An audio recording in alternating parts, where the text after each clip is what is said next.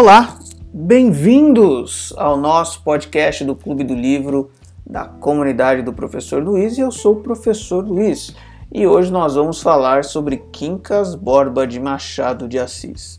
A essa altura vocês já perceberam que o livro está dividido em três semanas, portanto serão três podcasts sempre divulgados aí ao final da semana de leitura. Você pode ouvir antes de ler ou pode ouvir depois de ler. Sempre aviso que contém spoiler caso você tenha problemas com isso. Se você já leu, é a nossa análise, é o nosso bate-papo aqui juntos sobre a leitura do livro, analisando capítulo a capítulo.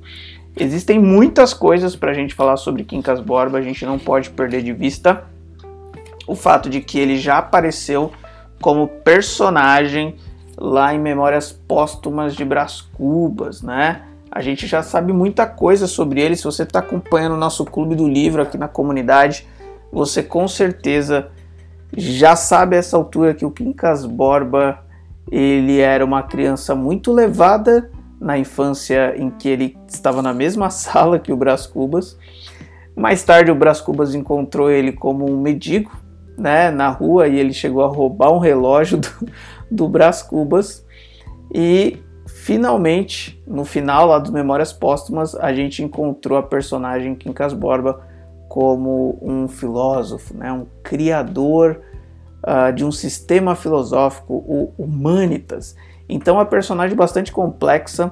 Aliás, a gente está aprendendo com a leitura do Machado de Assis que existem aí na obra dele personagens que não são rasas, né? Personagens que não são totalmente boas ou totalmente más. São personagens complexas, né? Que é uma das características do realismo. É essa proximidade da ficção com a realidade humana, com as contradições humanas. E o Quincas Borba, ele é uma personagem contraditória do Memórias Póstumas e mais do que nunca agora a gente está lendo o livro com, cujo título é o nome dessa personagem, né?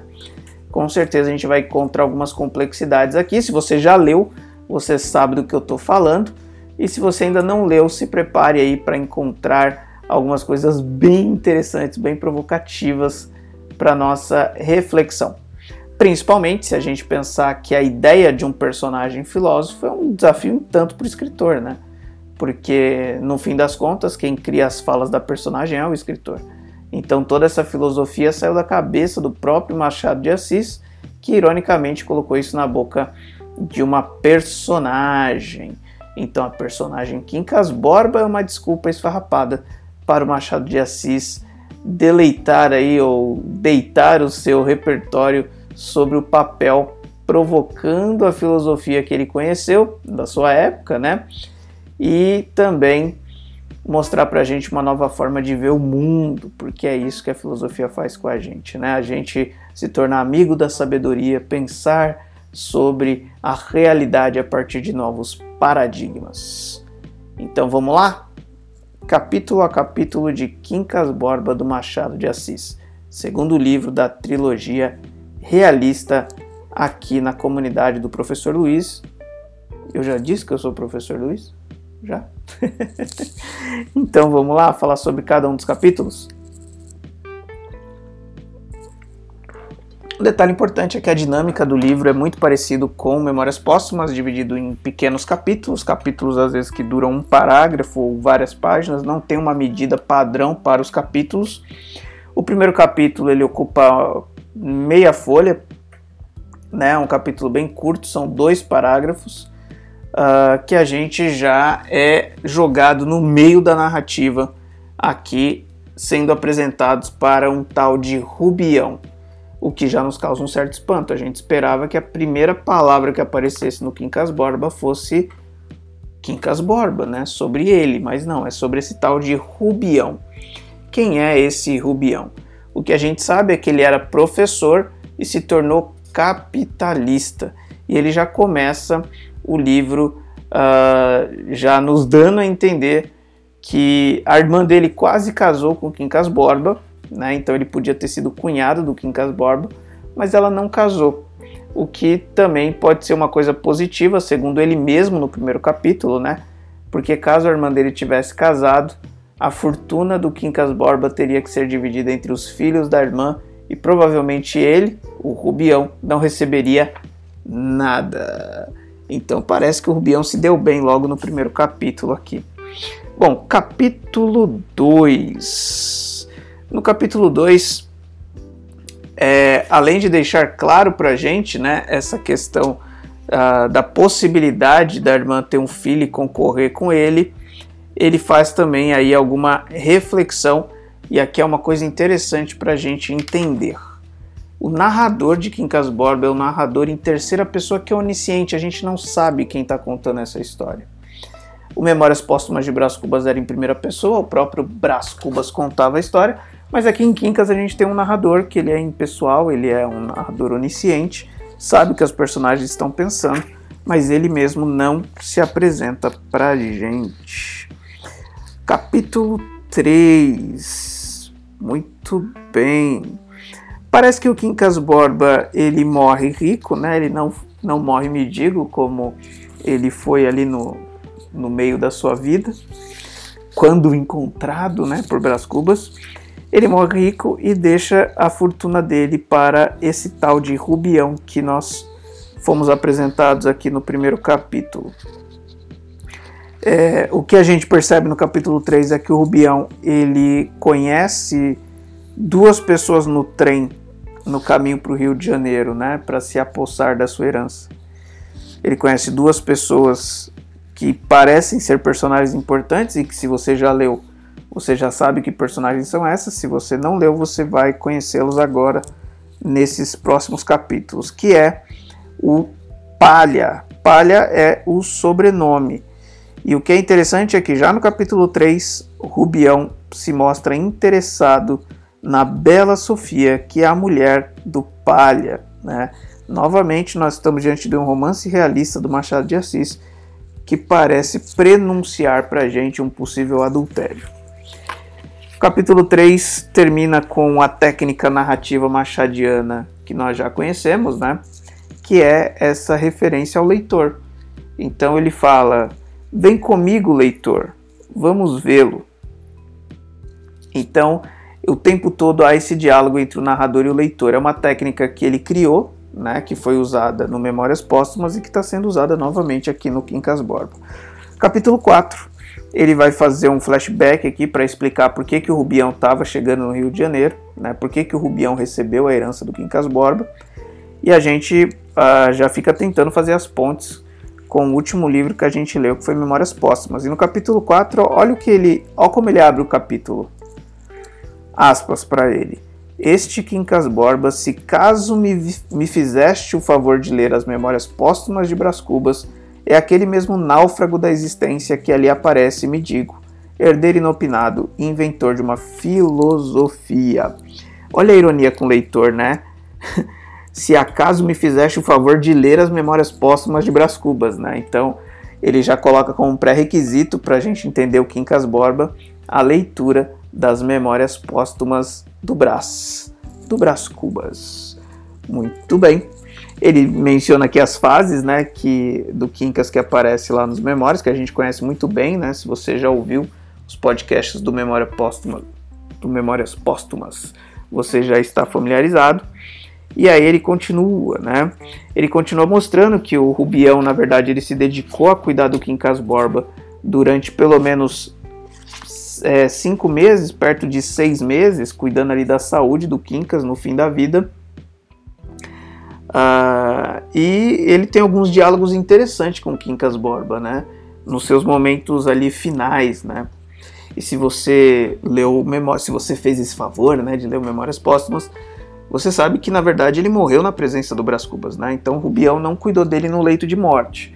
O Rubião cuidou dele enquanto ele estava doente, mas não no seu leito de morte. Uh, e eles têm uma conversa interessante aqui sobre realismo e filosofia, né?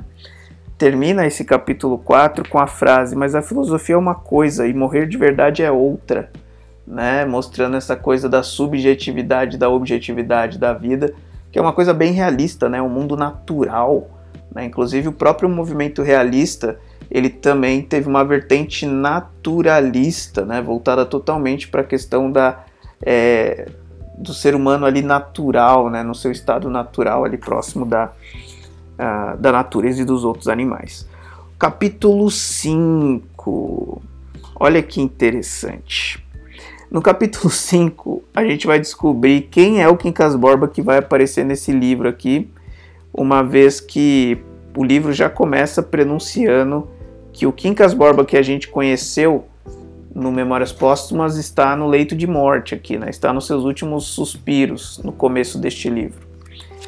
Ele decide chamar o seu cachorrinho de Quincas Borba, e aqui entra a grande ironia né, do, do Machado de Assis, que na verdade é um, uma coisa que aparece, vai aparecer em todos os livros, né? que é esse medo de ser esquecido. Um dos motivos do Quincas Borba ter colocado o próprio nome no próprio cachorro, o cachorro se chama Quincas Borba, senhoras e senhores. é a ideia de sobreviver no nome, ó, eu vou citar ele, sobreviverei no nome do meu bom cachorro, né? Essa ideia de não ser esquecido, de deixar um legado, né? De deixar o um nome na história. Essa é uma preocupação do Machado de Assis. Ah, nós vimos lá que o Brás Cubas ele não teve filhos, né? Mas ele escreve uma memória justamente para não ser esquecido. E o Machado de Assis ele é fundador da Academia Brasileira de Letras, vale a pena citar, né? Cujos membros são chamados de imortais, né? Então o medo de ser esquecido, o medo da mortalidade é uma coisa que sempre vai aparecer na obra do Machado de Assis. Bom, em certa altura o Quincas menciona que o cachorro era o único amigo que ele tinha, né? O Rubião fica até meio ofendido aqui, mas a verdade é que o Quincas Borba ele adorava esse cachorrinho, né? E o Rubião era ali, né, um grande companheiro ali do, do Quincas Borba e também acabava tendo até uma certa afeição pelo, pelo cachorro. Mas a cena do capítulo 5 é, é uma ponta de inveja que o Rubião tinha desse cachorro, que o Quincas tinha ele como o seu único amigo. Bom, o que é interessante é que aqui no capítulo 5 é como se o Rubião levantasse a bola para o Quincas Borba chutar, né? Que ele vai falar que o Quincas tem uma filosofia. E aí, olha que interessante. Capítulo 6, a gente vai entrar nesse terreno, cara, o terreno da filosofia do Quincas Borba. Lá no Memórias a gente viu muita coisa sobre humanitas, né, durante a leitura, e aqui neste livro a gente vai ver mais algumas coisas. E tem uma cena muito interessante que ele usa para explicar o que é humanitas para o Rubião, né? Porque ele diz que o Rubião é um sujeito muito rústico, né? Que não é capaz de entender filosofia. Então, o próprio Quincas Borba ele vai tentar explicar de uma forma mais acessível para o Rubião, né? E aí ele usa o exemplo da morte da sua própria avó, né? A avó do Quincas morreu atropelada e segundo ele, uh, ela ela morreu, mas poderia para humanitas, né, para essa ideia que ele tem, né, para essa verdade suprema, para esse sentido único da vida, é, o fato da avó dele morrer não faz diferença, né? Então, segundo ele, tanto faz se fosse a avó dele ou se fosse qualquer outro animal do, do mundo, assim, porque o cavalo que atropelou tinha fome e ele precisava comer. Então, as necessidades, né, básicas elas são um instinto superior aí que diz respeito à sobrevivência da espécie. Bom, é bem interessante ler, né, com, com calma, é, em detalhes o que ele está dizendo, mas a ideia que ele tem sobre a morte da avó dele acaba revelando, né, uma filosofia que assusta o Rubião, né, cara? Porque o Rubião fala assim, cara, que frieza o cara falar da avó dele desse jeito, como assim? Tanto faz ela morrer, poderia ter sido outra coisa, né? E aí o Quincas tem que te explicar para ele, né, que por mais que a avó dele tivesse um valor afetivo para ele, para o planeta como um todo, né, para a vida na Terra, ela é só mais uma vida, ela é só mais um ser vivo como qualquer outro.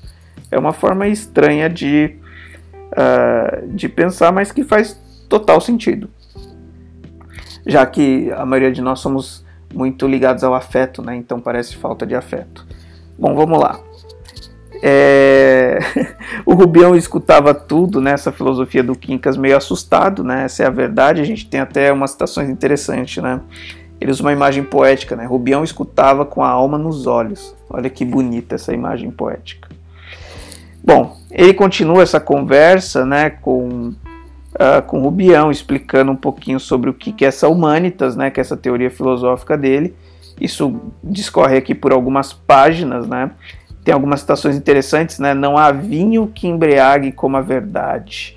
E ele faz uma citação de Camões, falando sobre a essência da vida, né? Olha a citação dos versos de Camões. Uma verdade que nas coisas anda, que mora no visível e invisível. O Quincas tinha muita certeza que ele tinha inventado um sistema filosófico revolucionário. E aí, esse é o capítulo mais importante da história, é o capítulo 6, né, onde ele vai explicar a frase ao vencedor as batatas. E ele conta uma história, eu vou resumir aqui rapidinho, porque vocês já leram, imagino, mas basicamente tem dois povos indo em direção a um, a um campo onde tem batatas, mas as batatas são suficientes para apenas um povo. Então, segundo ele, a guerra é uma luta pela vida, no sentido de que se os dois povos dividissem as batatas, os dois morreriam de fome. Como um povo vence o outro, além de pegar os despojos do outro, ele ainda consegue se alimentar até conseguir forças para chegar em outro campo.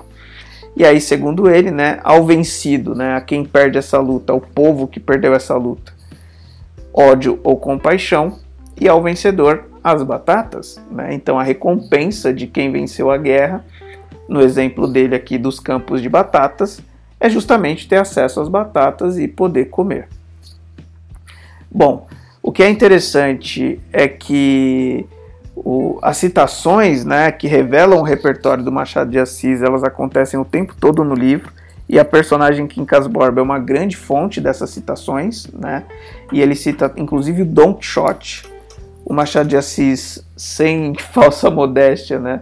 ele acaba se colocando aí entre os grandes escritores do mundo da sua época e de fato esse lugar aí uh, ele é reconhecido neste lugar. Seguimos agora, capítulo 6 foi o mais importante, hein, galera? Leiam esse capítulo, se você está só ouvindo o podcast, esse é um capítulo que vale a pena você ler para você entender o sentido da frase que vai aparecer no livro inteiro. Ao vencedor as batatas. Capítulo 7.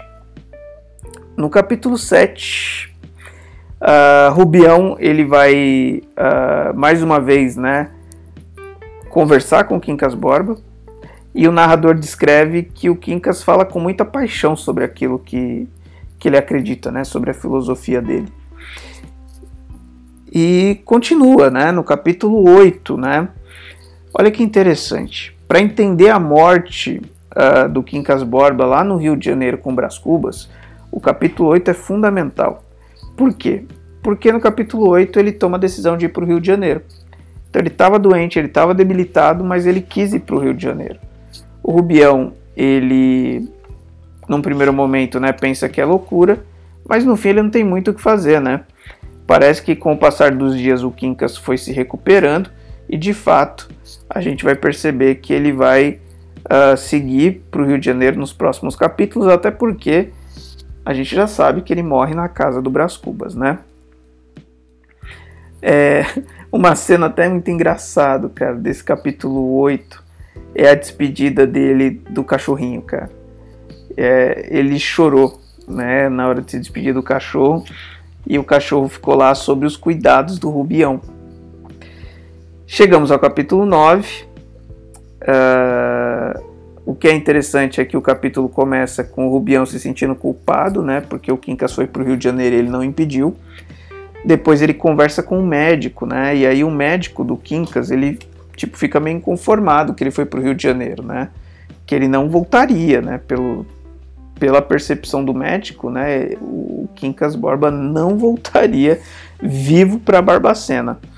O Rubião se sente um pouco culpado e ele se compromete, né? a avisar o médico né, sobre qualquer coisa que o Quincas Borba é, disser para ele durante o período em que estiver fora, né, qualquer carta que ele mandar, qualquer comunicação que chegar. Uh, bom, Rubião se compromete a cuidar do cachorro enquanto o Quincas estiver fora. E aí, chegamos ao capítulo 10. Sete semanas depois, olha isso, né, mais de um mês depois de ter ido para o Rio de Janeiro, chega uma carta do Quincas Borba que é uma carta uh, muito importante para a gente entender essa personagem, Quincas Borba, e também para a gente entender a referência do Machado de Assis para organizar esse livro aqui. Por quê? Porque no capítulo 10, o Quincas Borba ele envia uma carta para o Rubião, e nessa carta, cara, ele vai dizer que ele é o Santo Agostinho. É essa comparação que ele faz. Na verdade, não é nenhuma comparação, né? Ele diz que ele é. E o que é interessante é que, mais uma vez, a gente vê o repertório do Machado de Assis, né? Da, da leitura desses clássicos da literatura. Ele até cita né, o capítulo uh, ah, 16 do livro 7 das Confissões de Santo Agostinho. E o que é interessante é que quando a gente vai lá nas, no, nas Confissões do Santo Agostinho, se você não leu é domínio público, você pode dar um Google rapidinho, baixar esse livro para ler, para dar uma olhada pelo menos. Você vai perceber que a organização é igualzinho a, uh, a organização é igualzinha à organização do Machado de Assis nos livros, que é uma organização por capítulos com tamanhos completamente aleatórios, né? É, é óbvio que tem um aspecto que é o fato do livro ter sido publicado em folhetim, né, ser publicado em capítulos, mas uh, a estrutura é muito parecida com as Confissões de Santo Agostinho no sentido de serem organizados por capítulos e os capítulos não serem nem um pouco padronizados, dando uma ideia de espontaneidade. Bom, ao ler a carta do Quincas Borba dizendo que era o próprio Santo Agostinho, o Rubião percebe que ele tava, que o Quincas estava doidão, né? Ele estava maluco. E como o médico tinha pedido para ver toda a documentação que o Quincas mandasse, ele ficou ali num, num conflito ético, né? E aí, ele mostra para o médico a carta ou não? E ele não mostra, né? Ele está muito ali, o Rubião, né? Tá muito comprometido com a ideia de, de receber algum tipo de herança do Quincas Borba por ter cuidado dele, né?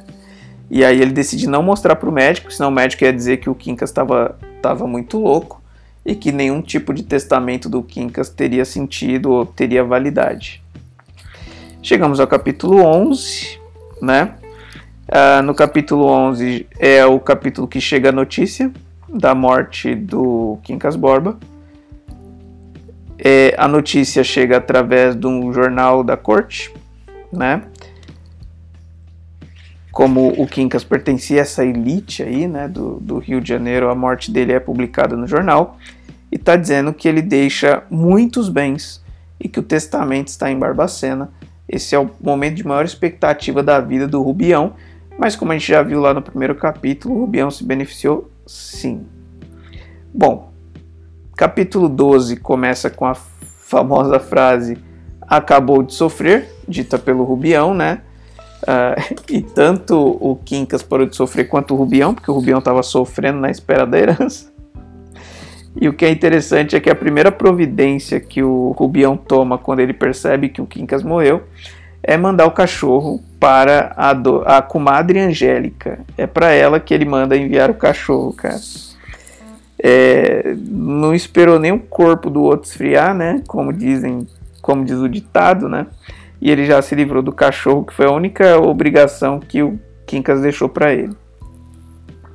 Bom, no capítulo seguinte, que é o capítulo 13, ele recebe uma carta do Brás Cubas, né, que na verdade era um bilhete explicando sobre a morte do Quincas Borba. No capítulo 14, ele descobre que ele não recebeu uma parte da herança, na verdade ele recebeu tudo, né? E que a única condição que tinha no testamento é que ele guardasse o pobre cachorro Quincas Borba, né? Que nada ele, eu estou citando as palavras, né? Nada poupando em seu benefício, resguardando-o de moléstias, de fugas, de roubo ou de morte. Uh, ou seja, ele é 100% responsável pelo cachorrinho e essa é a condição para ele receber toda a herança do Quincas Borba. Capítulo 15, o Rubião ele está aqui espantado que ele recebeu absolutamente tudo, né? E o que é interessante é que tem um trocadilho nesse capítulo que eu vi o Milor Fernandes citando, cara, e eu não lembrava que esse trocadilho estava no Quincas Borba. É um trocadilho muito interessante, ó. Mais vale quem Deus ajuda do que quem cedo madruga, né? Isso aqui é Machado de Assis, cara. Isso aqui é um trocadilho do Quincas Borba, do capítulo 14, ou do capítulo 15, né? Que é o capítulo que a gente está analisando agora. Bom, o Rubião então se torna herdeiro universal. O que é interessante é que depois de perceber essa condição, né, que seria cuidar do cachorrinho, ele sai correndo em disparada para encontrar o cachorro de volta. E aí no capítulo 16 ele vai atrás desse cachorro. Uh, e aí ele vai até a casa da comadre, né? No capítulo 17 ele chega até lá.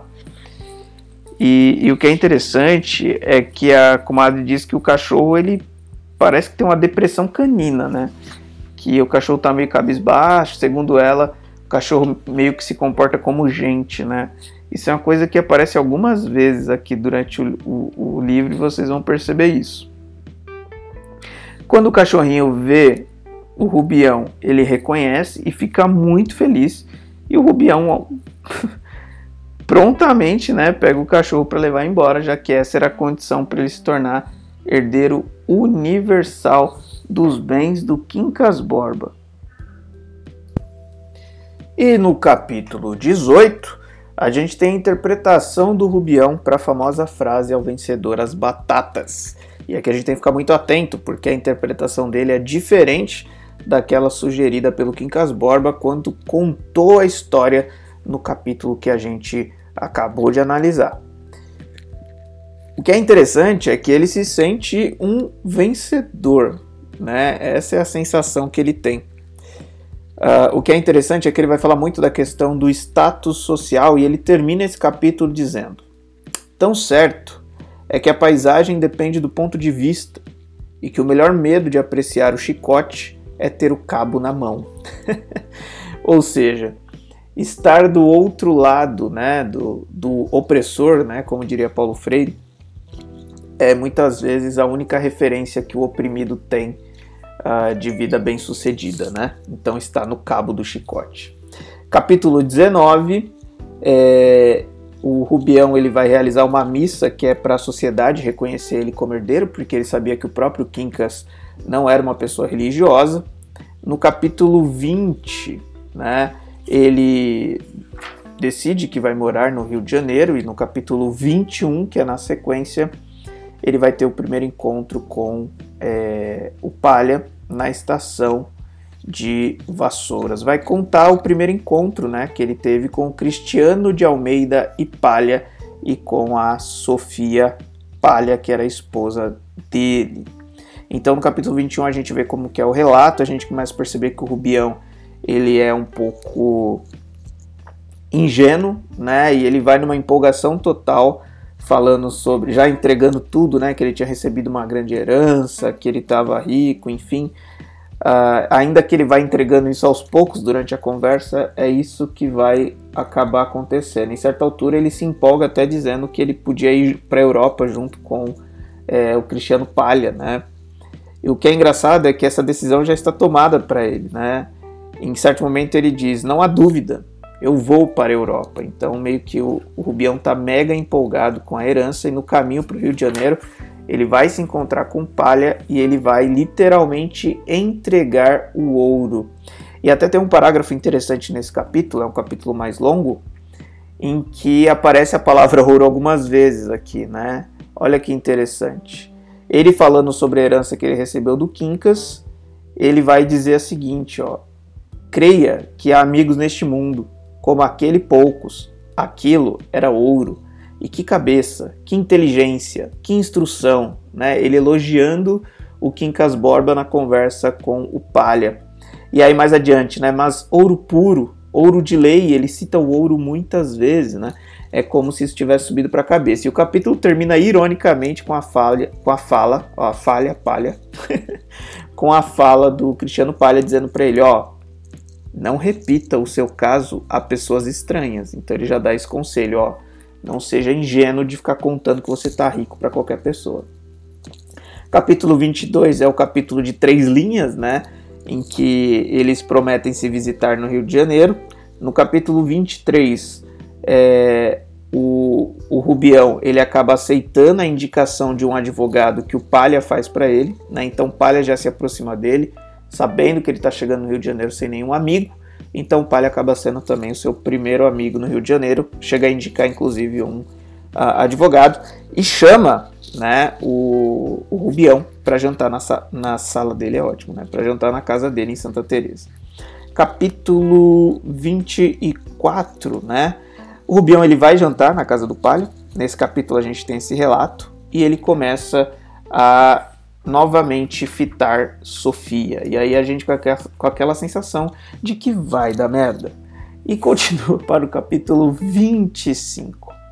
Capítulo 25, enfim, o inventário sai uh, e o, uh, o Rubião, né, ele se sente ameaçado ali, pelo menos no capítulo 25 é uma breve citação, né, de uma denúncia que alegando que o Quincas Borba estava tava aqui, ó, por manifesta demência. Essas são as palavras do livro, né? Mas a denúncia foi destruída e, enfim, o, o inventário estava concluído e ele é o herdeiro universal.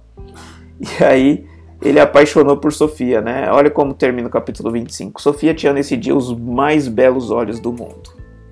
É engraçado, né? Ele vai falar isso sobre os olhos. Você já deve ter ouvido falar da Capitu, que também tinha olhos de ressaca, né? Que é o Dom Casmurro, o próximo livro que a gente vai ler. Então, essa questão do olhar feminino é uma, é uma presença na obra do Machado de Assis. Capítulo 26. Olha isso.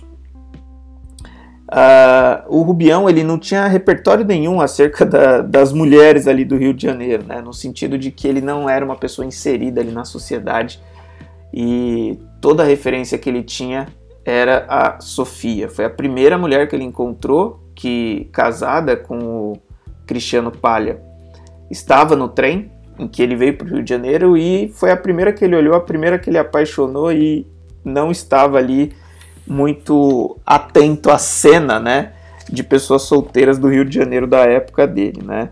É, é, é engraçado isso, né, mas ele criou uma fixação pela Sofia. No capítulo 27, uh, a gente lembra do cachorro, né, que até então a gente esquece, né, o Bião ele toma um protagonismo aqui, mas no capítulo 27 a gente tem que lembrar que é, ele tinha essa obrigação de cuidar do cachorro, né, isso é, é um dado engraçado que vai ser sempre uma pitada de humor pra gente.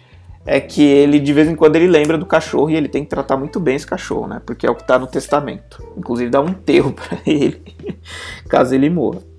Bom, a Sofia foi a primeira mulher que ele viu, né? Depois que ele enriqueceu. E ele já foi se interessando como se o dinheiro garantisse tudo a ele. É mais ou menos o que a gente vai entendendo aqui no capítulo 28, né? que ele fala, que ele pensa, né, poxa, mas ela é casada, né, e tal, mas ao mesmo tempo ele não desiste da ideia, né, é, inclusive ele vai pensando consigo mesmo, né, é tão bonita e parece querer-me tanto, né, ele mesmo vai se convencendo de que ela tem um interesse nele. É... É engraçado porque nesse capítulo ele vai falar sobre obediência canina. Eu sempre dou risada antes, porque eu, eu penso um roteiro aqui pro podcast, aí chega o momento de falar as coisas, eu dou risada antes de falar. Eu vou tentar fazer o contrário, mas é impossível, né, gente? A gente já sabe o que vai acontecer. Olha a citação interessante aqui do Quincas Borba, o cachorrinho, no capítulo 28. O Rubião dá um tabefe no cachorro, dói. O cachorro recua, fica triste, né, com o rabo entre as pernas, literalmente. E na sequência, o Rubião ele estala os dedos e o cachorro volta com a mesma alegria. Né? É uma referência à obediência canina e que a gente vai perceber que isso aqui vai acontecer em relação a essa paixão masculina né, dessas personagens masculinas que são meio tontas nesses livros aqui quando estão apaixonados. Nos três livros isso vai acontecer, a gente vai ver isso. Bom, sem querer já pular muitos capítulos, né? A gente está fazendo análise capítulo a capítulo. Ainda no capítulo 28, a gente tem que perceber que há uma humanização do cachorro, né? E isso é uma coisa muito ligada à ideia de naturalismo, né, presente ali no movimento realista, que é você olhar para a natureza no seu sentido mais fero, né, no seu sentido mais feroz ali. E, e aí essa ironia cai muito bem nesse sentido, né? O cachorro assumindo um comportamento humano e às vezes a gente vai perceber humanos assumindo comportamentos aí meio animais, né? meio instintivo, sem usar muito a razão. Bom, o que é interessante é que a técnica do Machado de Assis de falar com o leitor, ela aparece mais uma vez, né? Uh, ele o narrador conversa com o leitor aqui em alguns momentos. Né? Inclusive, ele está falando sobre o cachorro aqui diretamente para o leitor usando a segunda pessoa. Bom, o capítulo 29, para a gente seguir em frente, são capítulos longos, né? tanto 28 quanto 29.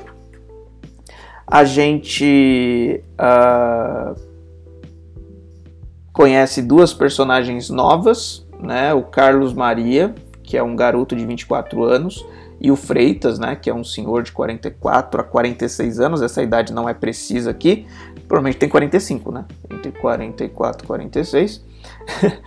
e o que é interessante é que ele fez amizade com essas duas personagens aqui no livro, né? Lembrando que o Rubião tá sozinho no Rio de Janeiro, né? Não tem muitos amigos.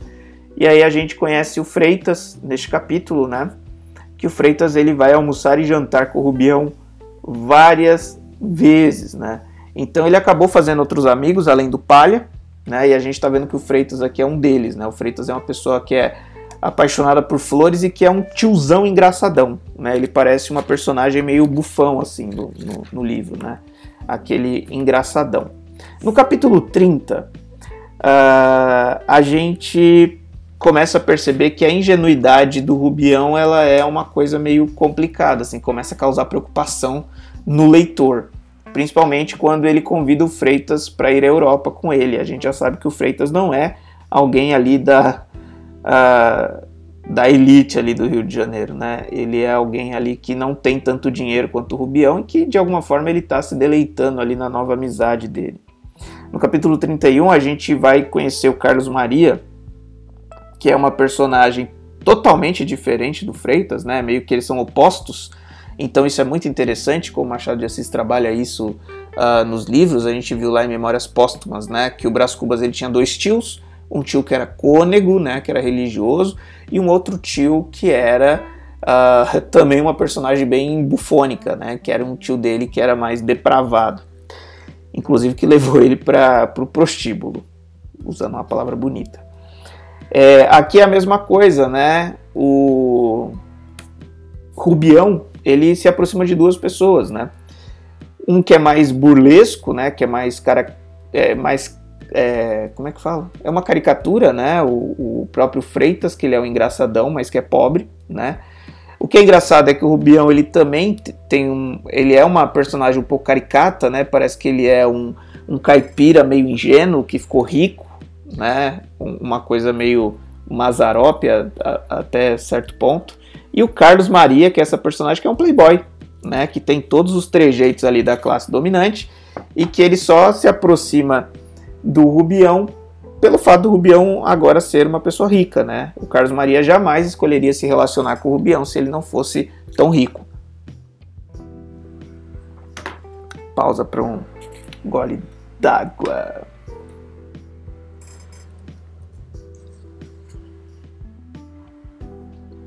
Muito bem.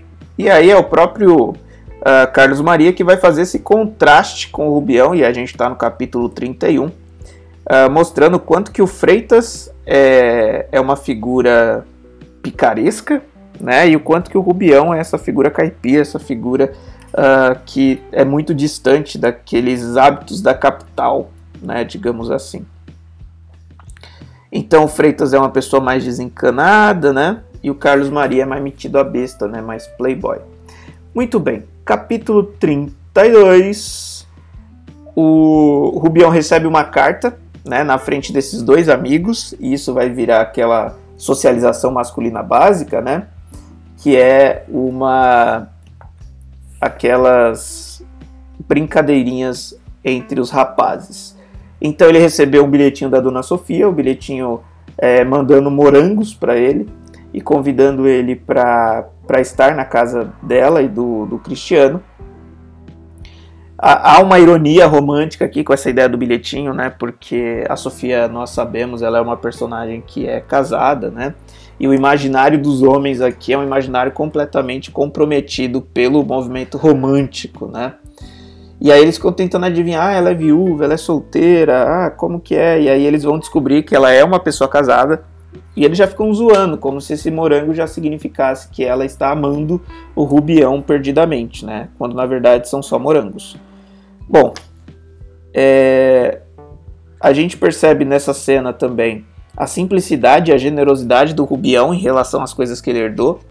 O Carlos Maria leva vários charutos embora todas as vezes que visita ele e ele oferece mais, né? Ele não é uma pessoa completamente apegada àquilo que ele herdou, né? Ele só quer desfrutar, ele só quer aproveitar. Bom, muito bem. Eu vou dividir essa primeira semana de leitura em dois episódios para não ficar muito longo, senão a gente vai ter um episódio de mais de uma hora. E aí, no próximo episódio, eu vou continuar a partir do capítulo 36 até o capítulo 63. Então, mais 30 capítulos aí no próximo podcast aqui do nosso Clube do Livro.